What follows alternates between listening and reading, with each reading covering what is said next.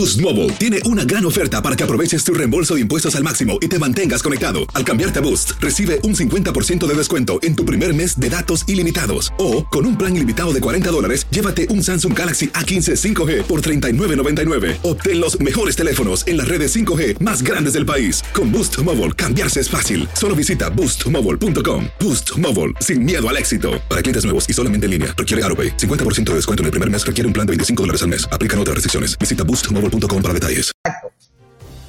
Hoy en Buenos Días América, Joel Collazo, doctor epidemiólogo, nos habla de cuándo podríamos vacunar a nuestros niños contra el COVID-19. Alejandro San Miguel, abogado de inmigración en Texas, tras revisar el desarrollo de la propagación de COVID-19, extienden por un mes más las restricciones al tránsito terrestre no esencial en la frontera con México y Canadá. Edgar Palacios, auditor federal de impuestos con más de 35 años de experiencia, llega a Buenos Días América para responder a las preguntas de la audiencia. Liz Alarcón, analista política demócrata, Corte Suprema rechaza pedido de Donald Trump de mantener secretas sus declaraciones de impuestos. Y Damaris Díaz, reportera de Univisión Nueva York, muere el famoso entrenador Sebastián Morel a los 39 años. Bueno, nos vamos de inmediato con Joel Collazo, doctor epidemiólogo que hoy nos acompaña. ¿Cómo está, doctor? Muy buenos días. Buenos días, Andreina. ¿Cómo está? Muy bien, nosotros tenemos una gran inquietud y a propósito de los protocolos y del ritmo de vacunación que llevamos en este país, ¿cuándo podrán los niños vacunarse contra el COVID-19, doctor? Bueno, este, es interesante. Eh, primero tenemos que entender que no se terminan las investigaciones sobre la vacuna, o sea, la seguridad, y no solamente la seguridad y la efectividad, sino también el ajuste de dosis que hay que hacer por eh, rango de edad en la, en la población pediátrica. O sea, las dosis de medicamentos, de vacunas en pediatría eh, sigue patrones, digamos, diferentes al de los adultos. Por lo tanto, no podemos hacer una investigación de una vacuna, en este caso, en toda la población pediátrica al mismo tiempo, puesto que hay que ir a avanzar por fases. Entonces, esto es algo que, eh, si bien Pfizer, incluso Moderna, ya han iniciado eh, las investigaciones, pues todavía eh, no se puede hablar de cuándo toda la población infantil de los Estados Unidos pues, puede tener la luz verde para poderse vacunar. Se plantea que, digamos, las primeras fases, o la, en cuanto a edades me refiero, pudieran eh, estar dando alguna información eh, o, dando información para finales del verano. Este, pero esto estamos hablando, por ejemplo, eh, en el caso de Pfizer, han empezado la, a reclutar o, sea, voluntarios entre las edades de 12 y 16 años aproximadamente y Moderna creo que iba al 12 y quizás un poquito más porque eh, pues estas son las poblaciones en las cuales no se probó y por lo tanto no se había probado el uso de, esta, de estas vacunas en esta población. O sea que después, entonces, cuando se empiecen a tener data o información sobre estas edades, pues se va avanzando a edades más pequeñas. Este, yo creo que a este ritmo, si todo va bien, pues para el próximo año pudiéramos tener data completa en la población pediátrica. Doctor, yo le quiero trasladar una pregunta que seguramente se han hecho muchos padres en este país o en cualquier lugar del mundo. La población de los niños es la menos vulnerable, ¿no? Es decir, la que menos se contagia, según lo que ya hemos escuchado de los expertos. ¿Vacunar o no vacunar a nuestros niños? Es la pregunta. Exacto, es una pregunta así que es muy, muy pendente realmente y, trae consigo obviamente mucha preocupación, siempre el miedo a lo desconocido eh, crea esa ansiedad, ¿no? Este, Ahora bien, eh, vacunar a los niños es importante por dos razones. Una, eh, desde el punto de vista de la salud individual, si bien es cierto, y lo hemos visto durante todo este año de año y tanto ya en el mundo de la pandemia, que los niños son los menos afectados, o sea, eh, tienen, no es que no se infecten, pero no tienden a desarrollar formas graves de la enfermedad, incluso dentro de toda la población, eh, digamos dentro de los Estados Unidos, igual del mundo, pero dentro de Estados Unidos, que ha, surgido, que ha sufrido los embates del, del COVID directamente de enfermarse, la población infantil o pediátrica ha sido la muchísimo menos afectada, tanto desde el punto de vista de la enfermedad como desde el punto de vista de la mortalidad. A pesar de que desde el punto de vista individual sí existen eh, niños que han estado incluso hospitalizados.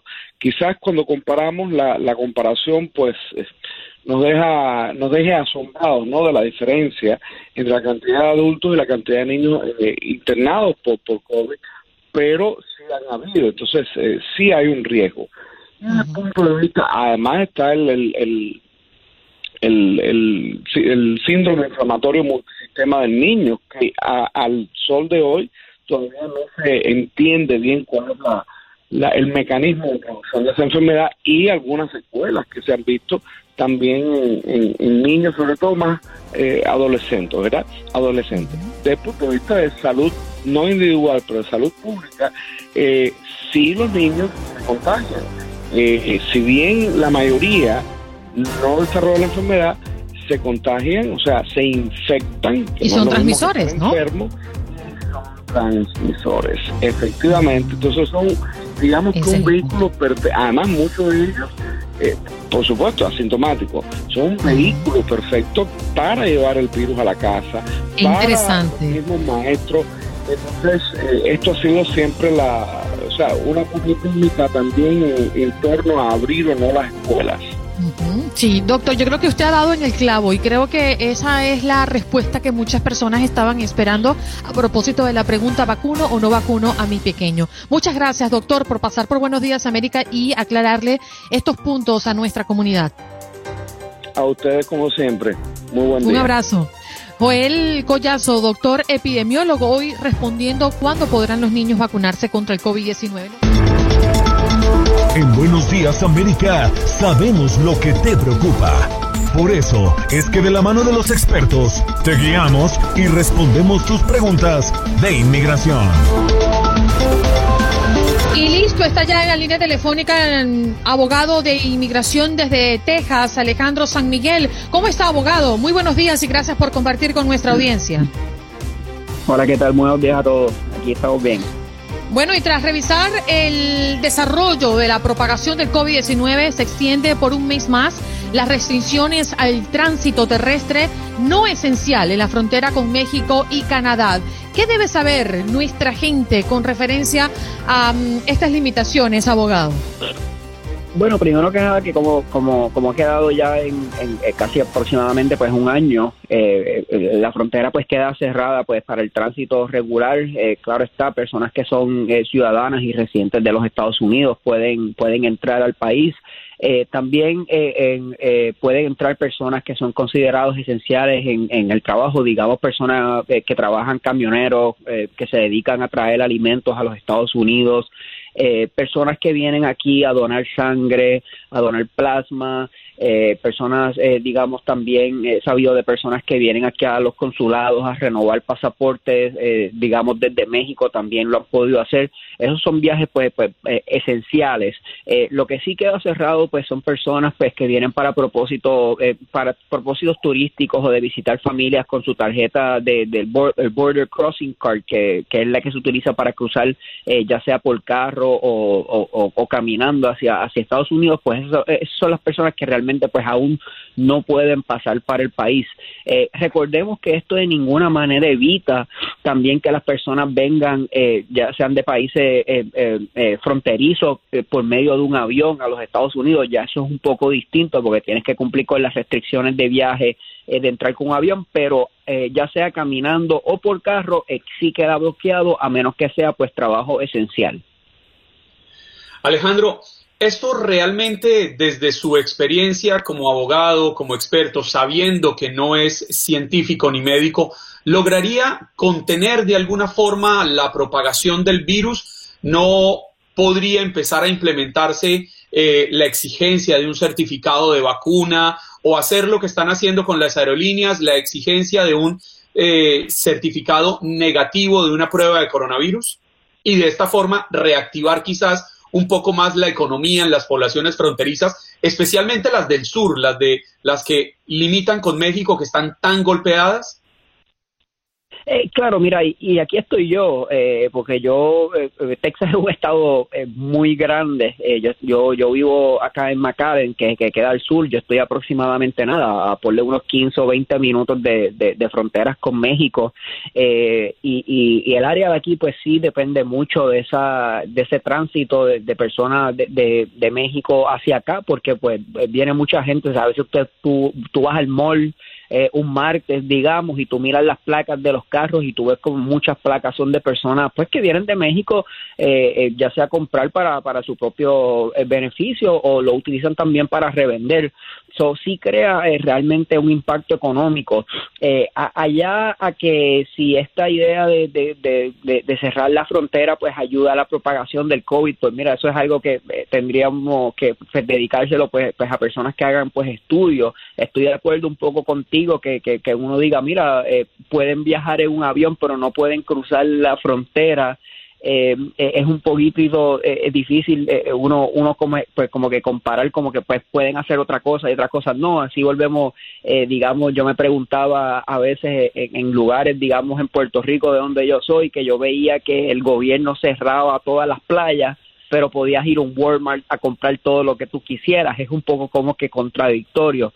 Este, en el sentido de que requerirle a las personas una vacuna y ese tipo de cosas, tenemos que recordar que personas que tienen la vacuna puesta, a pesar de que tienen la vacuna puesta, eh, eh, sí pueden tener el virus, eh, eh, sí pueden cargar el virus y lo pueden seguir propagando hacia adelante. Eso, eh, eso el hecho de que tengan la, la, vacuna no es algo que puede evitar que, que puedas seguir propagando el, el virus. O, eso es algo que hay que tener en cuenta.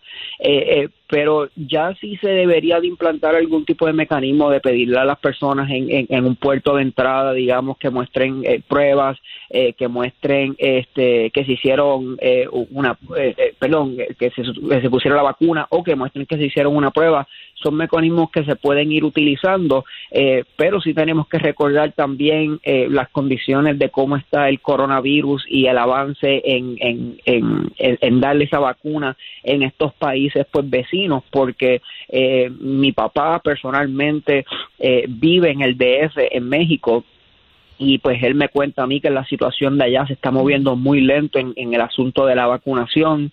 Eh, eso es algo que pues a él pues le preocupa mucho porque México es un país que tiene mucha población y al tener un, bajo número de vacunación pues no, no, no vemos cómo ese proceso allá va a avanzar y mientras pues el proceso de allá no avance, pues el asunto de la frontera, pues yo entiendo pues quedará como que un poquito pues aguantado por el momento, eh, pero ¿qué podemos esperar? Tenemos que trabajar todos juntos y esperar que esto se pueda solucionar.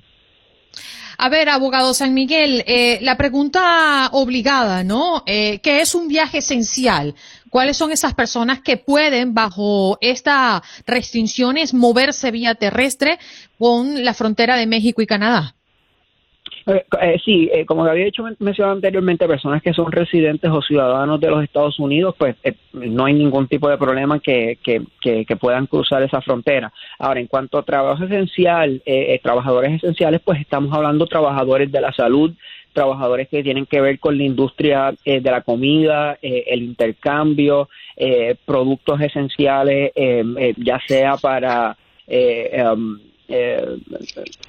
para llevar a cabo construcciones, eh, para llevar a cabo intercambio de productos que tengan que ver eh, eh, con maquinaria que se utiliza aquí, digamos, pues para construir camiones y tipo de cosas así. Recuérdate que es bien rarito aquí en el, en el sur porque hay muchas empresas, pues por asuntos contributivos, por asuntos del pago de los empleados, por, por diversas razones, hay muchas compañías, empresas que a pesar de que la mayoría del intercambio lo hacen aquí en Estados Unidos, el, la manufactura sí se hace en México como tal. a pesar de que es un producto que mayormente se vende aquí, se, se, produce en México. So, e, esas personas pueden seguir pues, trabajando, pueden ir yendo a México y regresando a los Estados Unidos eh, por ese tipo de trabajo.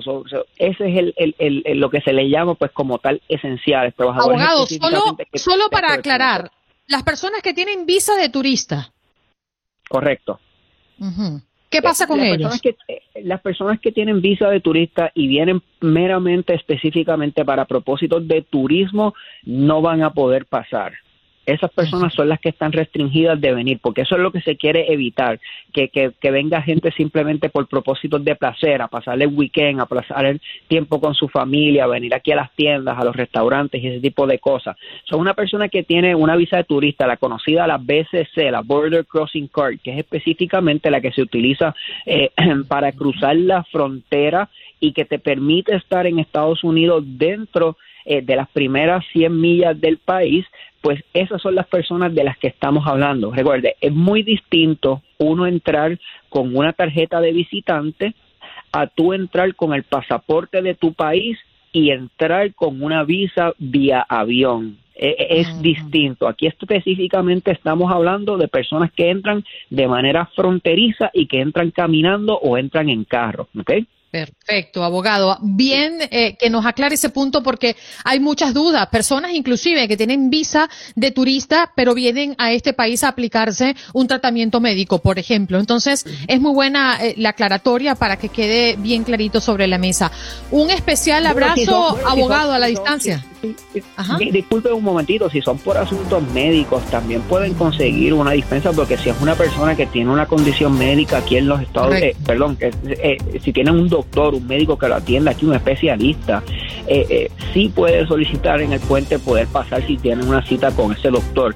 Eso se pudiera ver como, como una situación excepcional y ahí yo lo que siempre les recomiendo a las personas que tienen que entender que las personas que los puentes tienen supervisores y uno siempre puede pedir hablar con un supervisor, darle la explicación, mostrarle los documentos médicos de uno y el, y el oficial eh, eh, eh, supervisor pues emitirá pues una decisión para permitirle a la persona cruzar para propósitos médicos. Seguro. Abogado, se nos acabó el tiempo, pero muchas gracias. Seguro. Alejandro San Miguel, abogado de inmigración en Texas, aclarándonos qué está pasando con la extensión por un mes más, la restricción del tránsito terrestre no esencial en la frontera con México y Canadá. Día 35 de Joe Biden en la presidencia. ¿Cómo va su agenda? Bueno, Biden el día de ayer ordenó banderas a media asta en los edificios federales para honrar al medio millón de personas fallecidas por coronavirus en este país. El gobierno encabezó en la Casa Blanca un acto en conmemoración de los fallecidos por el COVID-19, mientras que reabre instalación en Texas para menores migrantes. Y es que el gobierno del presidente Biden reabrió este lunes una instalación para albergar hasta 700 adolescentes migrantes luego de que cruzan la frontera entre Estados Unidos y México sin compañía de alguno de sus padres. Y cerramos porque el presidente Biden ha revertido los cambios hechos por el gobierno de Donald Trump, aparte del examen de naturalización para la ciudadanía estadounidense, según lo ha informado el gobierno federal este lunes. Día 35 de Joe Biden en la presidencia. ¿Cómo va su agenda?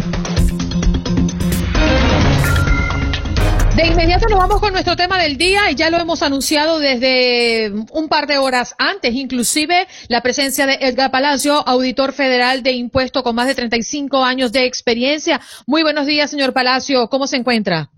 Es realmente un placer poder estar con ustedes y compartir con nuestra comunidad lo más bueno que es el conocimiento sobre los impuestos y todas las actividades que están pasando en este tiempo. Porque si hay algo de lo que no podemos escapar es del tío San, ¿eh? Así que vamos a portarnos bien con el tío San y tomar en cuenta datos importantes que hoy nos viene a traer Palacios eh, a propósito de que ya estamos en plena época de declaración de impuestos. Si usted tiene alguna pregunta específica por su caso, puede llamar al 1833-867-2346 porque gentilmente Palacios va a estar respondiendo a sus preguntas. A ver, ya estamos en esta temporada de impuestos. ¿Hay algún cambio en especial, señor Palacios, a propósito propósito de que estamos viviendo pandemia, de que hemos recibido ayudas, de que, bueno, es un año atípico, ¿no?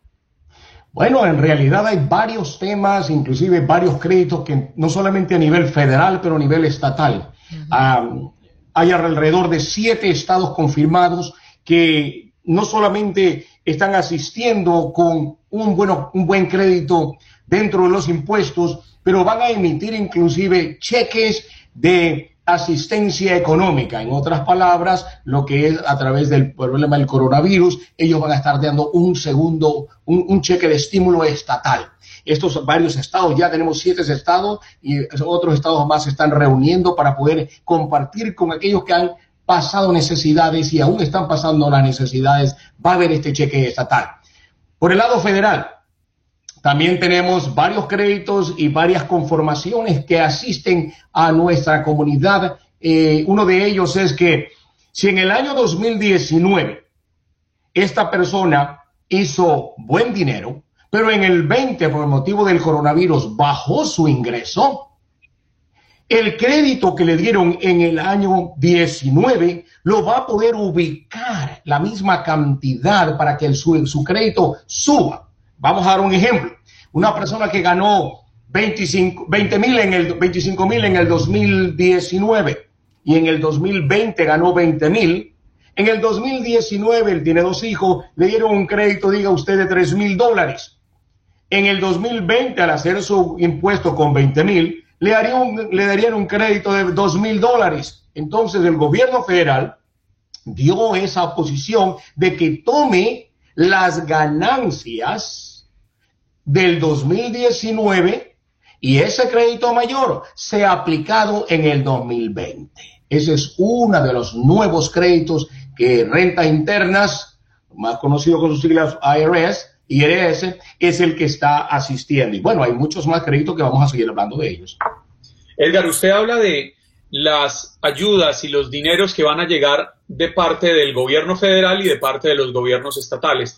Hay una pregunta que ha sido reiterativa cuando tocamos este tema aquí en Buenos Días América y es, ¿los contribuyentes van a tener que pagar algo, así sea un mínimo de taxes, por esos recursos que reciben a manera de ayuda?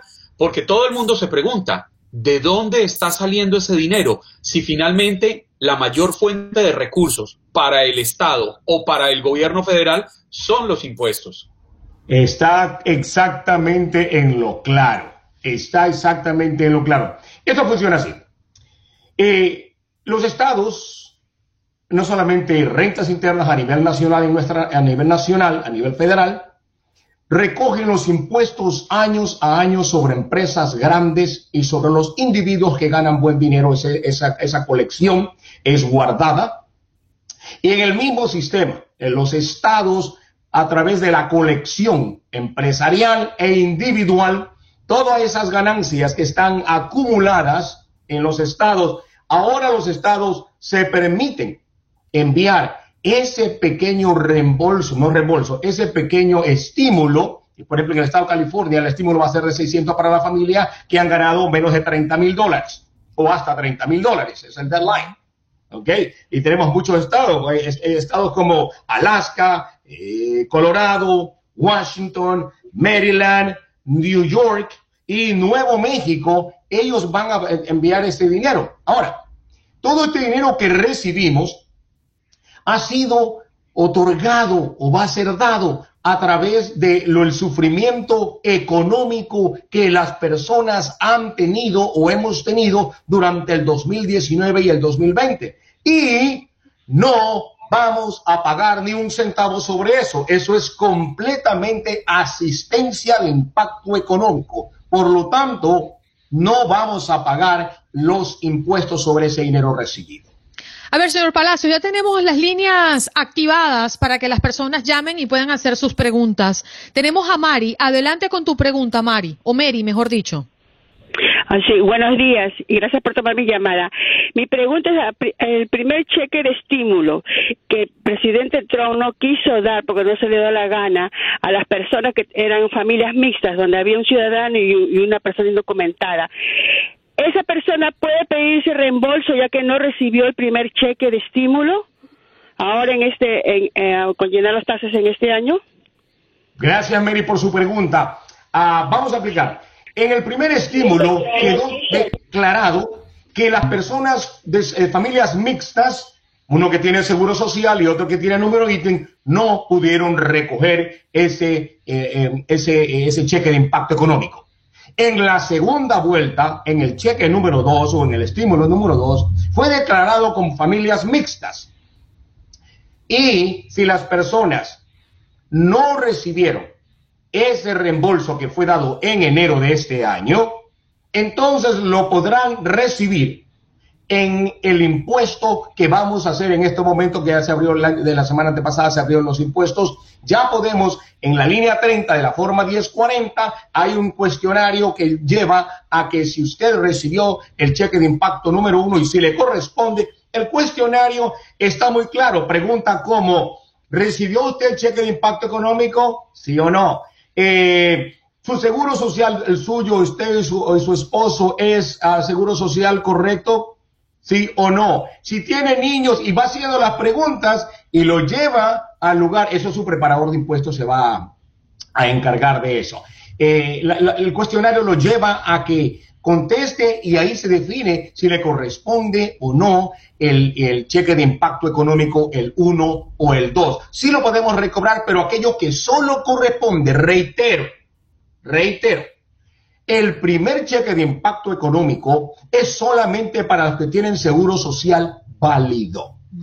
El segundo cheque de impacto económico llega para las familias mixtas, sí, pero solo para aquel que tiene el seguro social. Damos un ejemplo. Si el esposo tiene seguro social válido y la esposa tiene ITIN, solamente reciben un cheque de 600 dólares. Solo 600 dólares el esposo. La esposa no recibe. Pero si hay un niño en casa con seguro social o ITIN, ellos también reciben.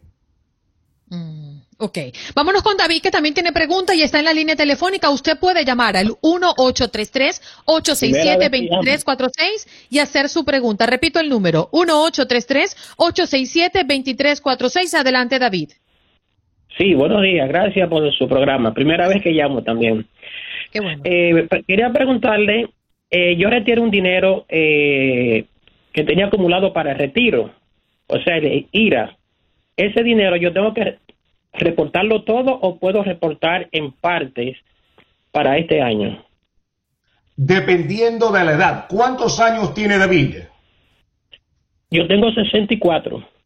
Bueno, en realidad el, el, el, el, dinero, cuando ya se lo dieron, ese dinero va a pagar un impuesto regular que es normalmente cerca del 10%. Ya no va a pagar la multa porque tiene, tiene que haber, tenía que haber cumplido 59 años y medio en el momento que sacó el dinero.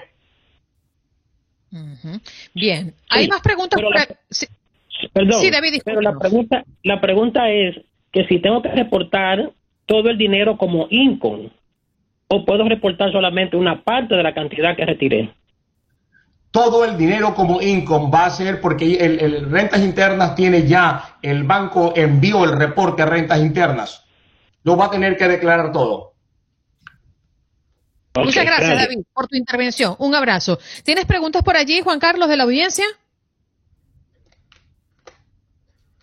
Eh, estás muteado, eh, Juan Carlos. Aquí tenemos preguntas. ¿Dónde está mi reembolso? No lo he recibido. ¿Qué pasa con esas personas, señor Palacios, que en estos momentos todavía están esperando por su reembolso de la declaración pasada?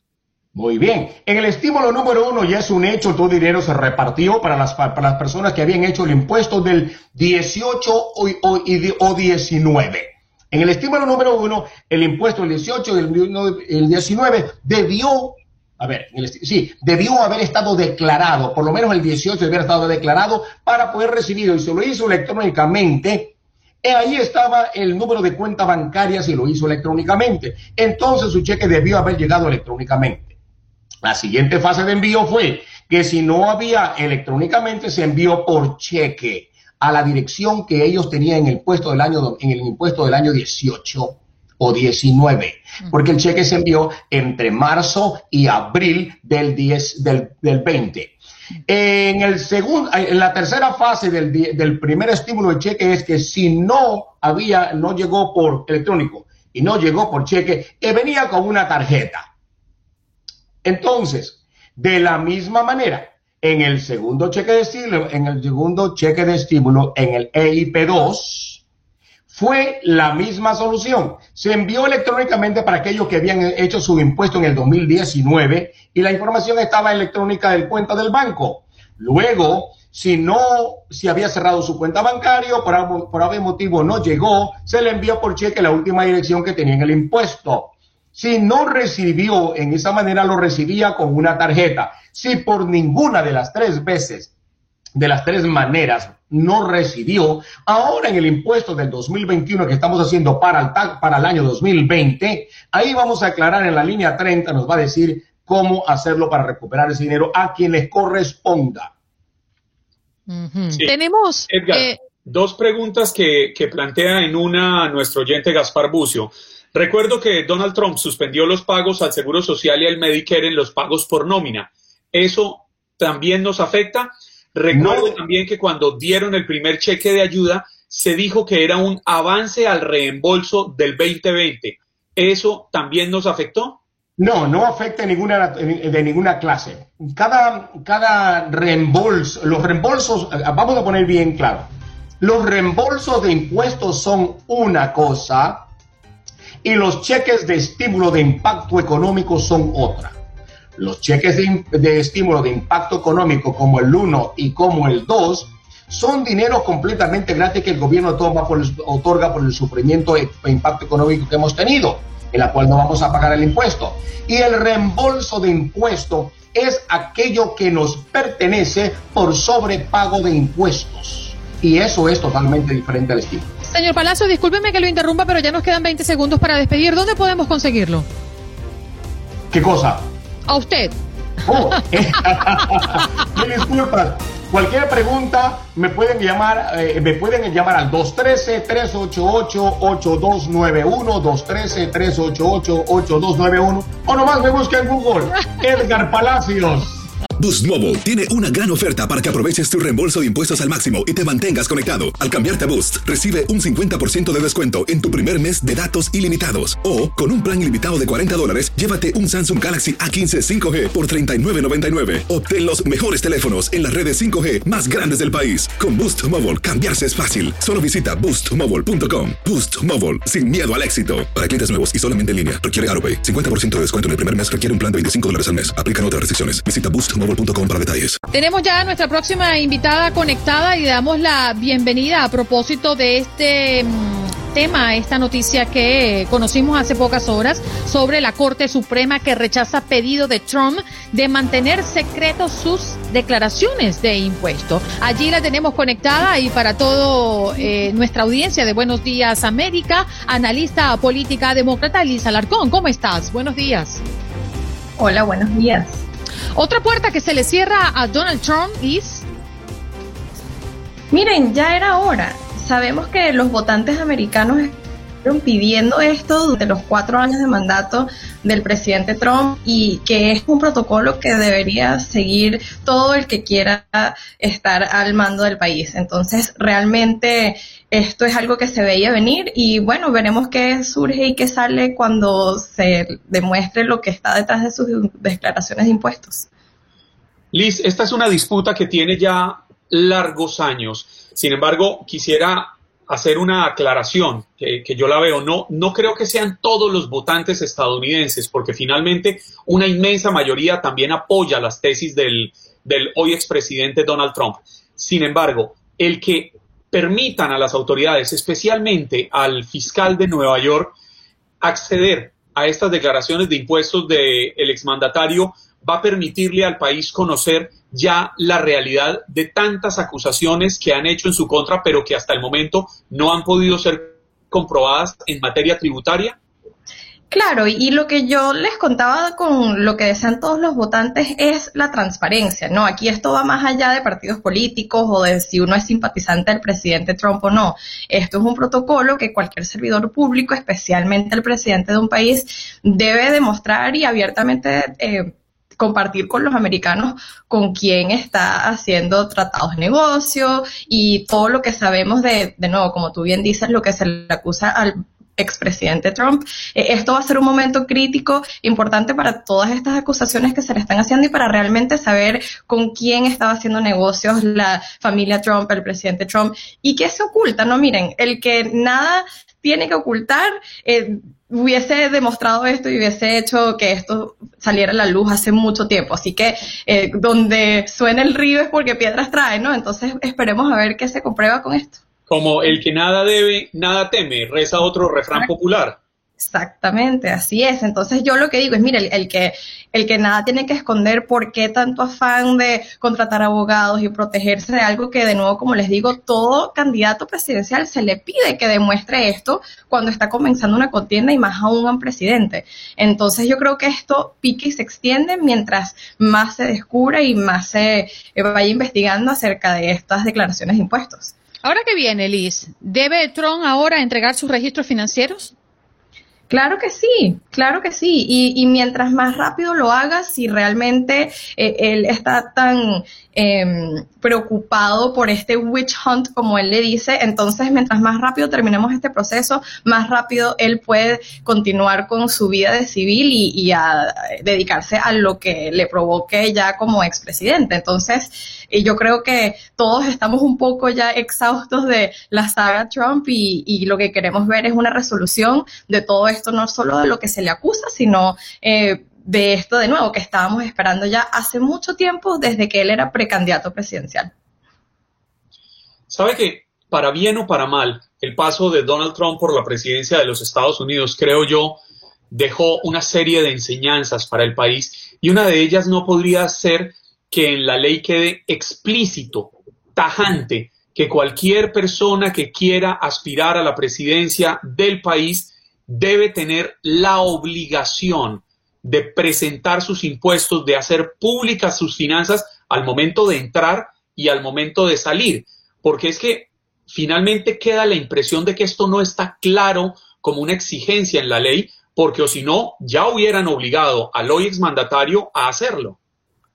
Es así, y estás sacando a relucir un muy buen punto, que es que durante los cuatro años de la presidencia Trump vimos que se rompieron con muchas normas de la presidencia que no eran leyes, eran tradiciones que todos los exmandatarios solían seguir porque era tradición, porque era un protocolo, porque era lo que era esperado y Trump fue un presidente sin precedentes. Entonces, sí, yo también estoy de acuerdo con que deberían haber eh, medidas para que cosas como esta, incluyendo la declaración de impuestos, sean parte de la ley, porque lo que está ocurriendo es que estas normas democráticas que no son leyes van a estar en peligro de continuar eh, siendo contrarrestada con, cuando una persona no está de acuerdo. No, estas normas, estos protocolos que son solo tradición, eh, necesitan estar resguardadas por la ley para asegurarnos de que una persona no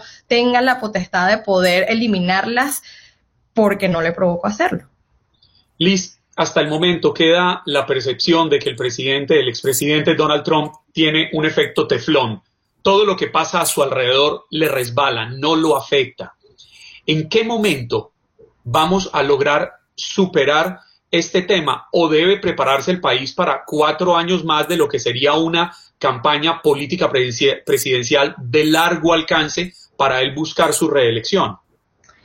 Mira, eso está del lado de nosotros, ¿no? Los que comentamos y, y hablamos del tema de los medios de enfocarse o no en la saga de Trump. Obviamente cosas como esta, como la declaración de impuestos, son importantes reportarlos, pero queda de nuestra parte enfocarnos en los problemas que tenemos que solucionar por los americanos de aquí en adelante. Si no le damos oxígeno, no va a ser así. Y queda de nuevo de parte de los medios de comunicación, de los periodistas, de los comentaristas, realmente eh, desviar la atención y no darle oxígeno a alguien que precisamente busca eso, siempre estar eh, haciendo noticia porque eso es lo que mantendrá su, no nada más su legado, sino eh, lo que él busca, ¿no? Que es manejar y manipular a los medios con una, eh, un nuevo headline o con una nueva noticia que nos haga realmente comentar. O sea, de nuevo, salvando las distancias con temas como este, que es realmente importante que estas declaraciones de impuestos se hagan públicas, pero de aquí a lo que haga él como civil, eh, está de parte de nosotros enfocarnos en muchas otras cosas como el COVID, la recuperación económica y los problemas que estamos afrontando los americanos de aquí en adelante. Mira, Liz, nosotros tenemos una audiencia muy elocuente, ¿no?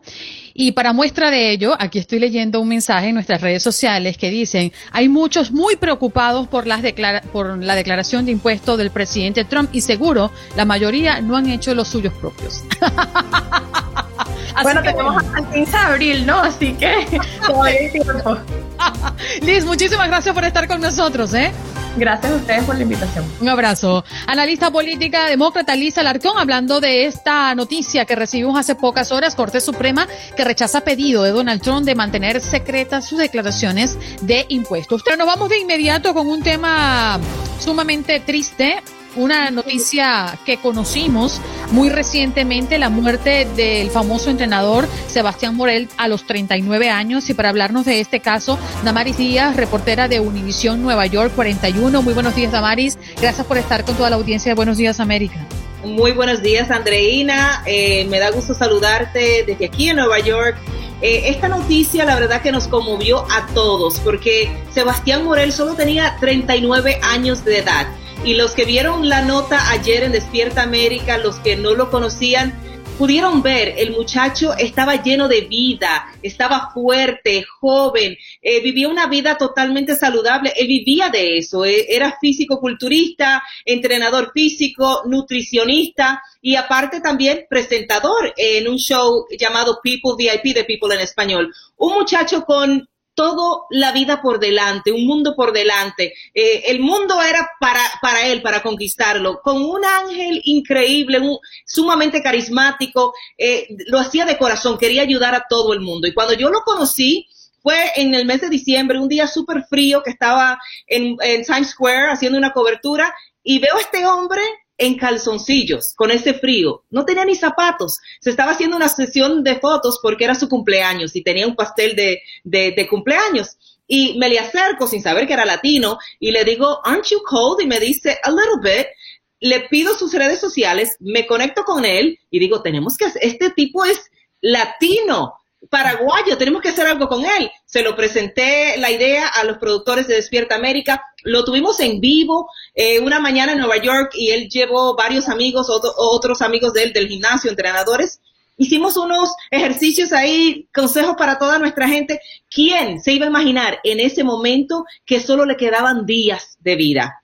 Hace una semana y pico le dio un infarto, eh, un paro cardíaco y cayó en el hospital con ya tenía el, cerebro completamente eh, apagado. Entonces, eh, su esposo tuvo que tomar la difícil decisión, eh, se donaron los órganos de él. Entonces, es un chico que no nada más ayudó a tanta gente cuando estaba aquí con nosotros, sino que después de su muerte, dos personas hoy en día pueden seguir luchando por sus vidas gracias al, al donativo de los órganos de Sebastián Morel Ferreira. La verdad que este, esta tip esta historia es difícil de contar, pero es importante contarla. ¿Por qué? Porque nosotros pensamos, bueno, estoy bien, estoy fuerte, estoy joven, no me pasa nada. Eh, tenía una cita médica, la cancelé, estoy bien. No, no sabemos si estamos bien. Tenemos que hacernos nuestros chequeos regularmente eh, y también dialogar con los doctores. Mira, eh, de vez en cuando siento palpitación, no sé si es que estoy estresada o siento ansiedad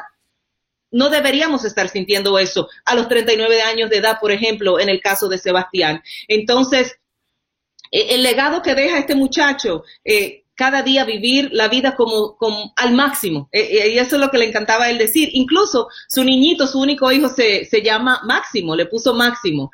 Y eh, súper triste, súper triste. Eh, vivir esto, sentir esto, hablar con, sus amigos durante este fin de semana, eh, tratar de, ponerme en contacto con las personas que trabajaron con él en People en Español, escuchar esas historias para mí, eh, que solo lo conocí de manera tan breve, lo conocí en la calle, lo tuvimos en vivo, nos conectamos, eh, le pedí fotos, videos, todo lo que necesitamos para montar la pieza, o sea, estamos estableciendo una una relación eh, laboral. Le dije, mira, ahora hace un frío increíble, pero cuando esto se tranquilice y llegue la primavera, quiero hacer más segmentos porque la gente necesita saber estos tips, estos, you know, consejos que nos ayudan a todos.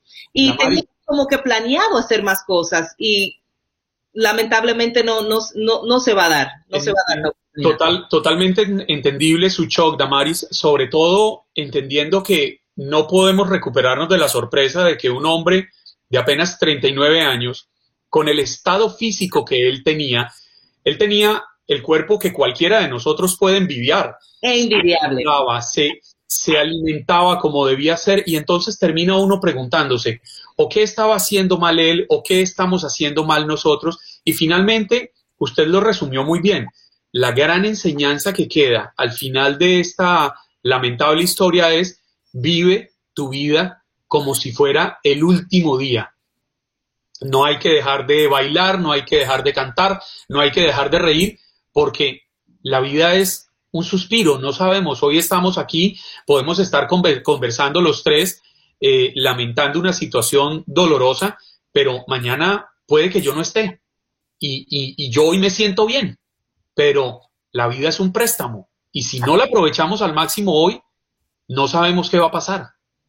Eso es así, eso es así, Juan Carlos, y también eh, nos recuerda lo importante que es darle ese abrazo a, un ser querido, eh, llamar a un amigo, a un familiar, que en, en, esta pandemia estamos más alejados que nunca, no podemos estar eh, visitándonos, celebrando como antes, entonces ya, ya existe e, ese, como que esa división, ¿no?